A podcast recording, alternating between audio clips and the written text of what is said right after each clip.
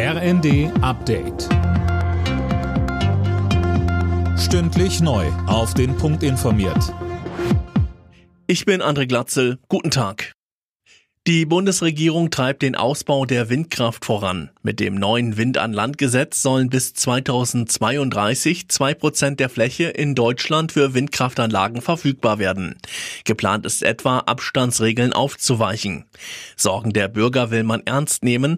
Sie sollen aber nicht weiter zu einer politischen Blockade führen, sagte Wirtschaftsminister Habeck.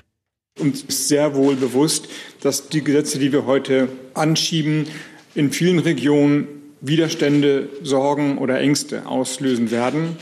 Und auf die muss man eingehen. Das heißt, die Kommunikation und das Begründen, warum das notwendig ist, darf nicht erlahmen.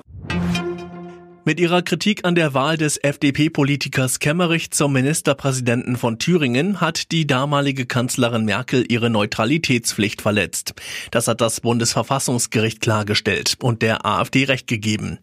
Merkel hatte auf einer Auslandsreise gefordert, dass die Wahl rückgängig gemacht wird. Steigende Preise infolge des Ukraine-Krieges und immer mehr Lieferengpässe durch Corona-Lockdowns in China bremsen den Aufschwung der deutschen Wirtschaft. Das IFW in Kiel geht deshalb davon aus, dass das Bruttoinlandsprodukt im nächsten Jahr nur noch um 3,3 Prozent zulegen wird. Das wären 0,2 Punkte weniger als bislang erwartet. Außerdem fordern die Experten von der EZB eine schnellere Zinswende.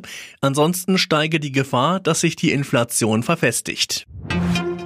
Nach mehreren Stunden können in der Schweiz wieder Flugzeuge starten und landen. Am Morgen hatte es eine Computerpanne bei der Flugsicherung Skyguide gegeben. Daraufhin war der Luftraum gesperrt worden. Betroffen waren die Flughäfen in Genf und Zürich. Alle Nachrichten auf rnd.de